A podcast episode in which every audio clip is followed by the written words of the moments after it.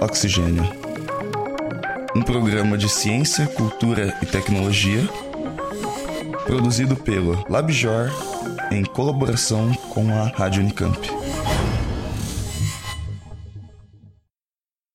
Olá a todos, aqui é a Sofia Labanca e essa é a primeira edição do Oxilab, um novo formato mais curtinho do Oxigênio que a gente vai usar para divulgar projetos de pesquisa interessantes que estão acontecendo em diferentes instituições de ensino e pesquisas brasileiras. Esse primo do Oxigênio vai ser intercalado com os formatos que você já conhece, o temático e o giro de notícias.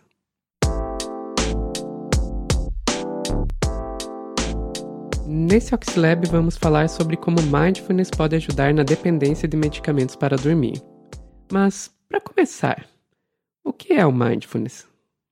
Então, mindfulness a gente poderia entender como uma habilidade e também como uma intervenção. Essa é a Vivian Vargas e Barros. Ela desenvolveu esse projeto no doutorado dela, na pós-graduação em psicobiologia da Unifesp, sob orientação da professora Ana Regina Noto. A gente trabalhou com a definição de mindfulness da habilidade de mindfulness, que é uma habilidade que é universal, então todos nós já temos. É uma habilidade de prestar atenção ao momento presente, né, aquilo que se vive no momento presente, então é uma atenção voltada para si mesmo, né, como que você vivencia as coisas que estão acontecendo. Então acontece uma regulação atencional primeiro, e depois você começa a observar também suas emoções e como você se relaciona com elas e com o mundo ao seu redor.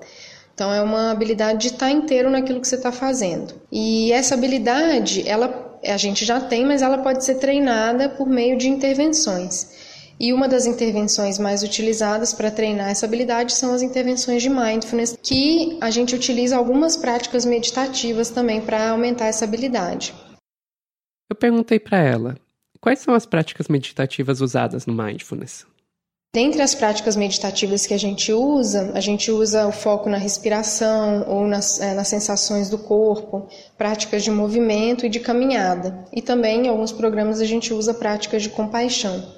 E aí essas práticas, junto com atividades psicoeducativas, são consideradas também intervenções baseadas em mindfulness. Já existem pesquisas científicas mostrando que a prática de mindfulness pode ajudar com alguns transtornos mentais, como por exemplo a depressão e os transtornos de ansiedade. Esse trabalho focou em mulheres que sofrem de insônia e de dependência de hipnóticos. É, a gente percebe, né, pela literatura mesmo, e aqui no Brasil, até nos estudos que já foram feitos, a gente vê que a prevalência de uso, né, ou seja, o número de pessoas que usam, é duas vezes maior entre mulheres do que entre homens. Então a gente optou por fazer um, um estudo mais homogêneo só com as mulheres, até porque tem questões é, da, do ciclo de vida feminino mesmo que interferem na questão da insônia, como a menopausa, por exemplo. Essas mulheres usavam dois tipos diferentes de medicamentos, então, os principais tipos de medicamentos que a gente avaliou foram os benzodiazepínicos, que são aqueles medicamentos tarja preta que as pessoas usam para dormir. Especificamente, o mais utilizado era o clonazepam.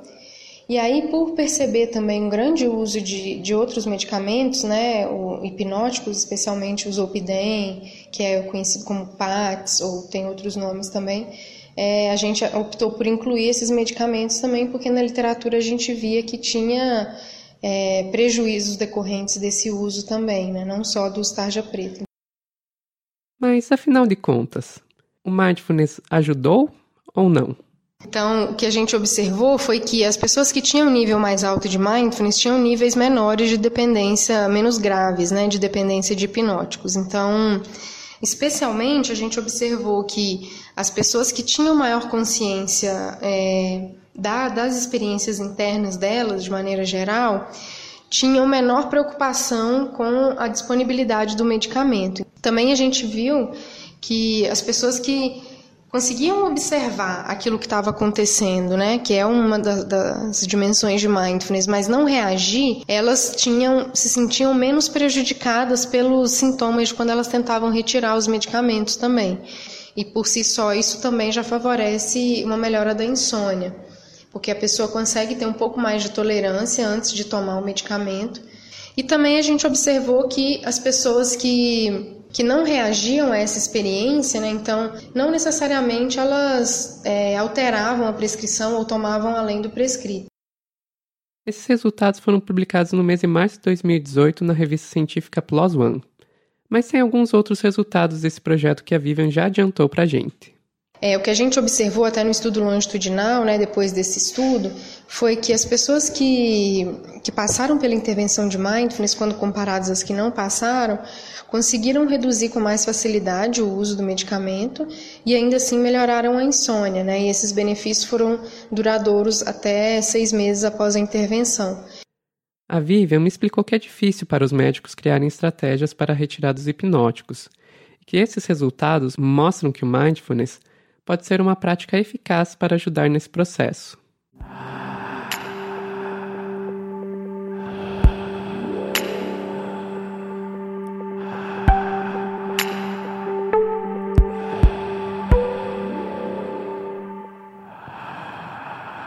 É isso, gente. Eu sou Sofia Labanca e esse foi o Oxylab.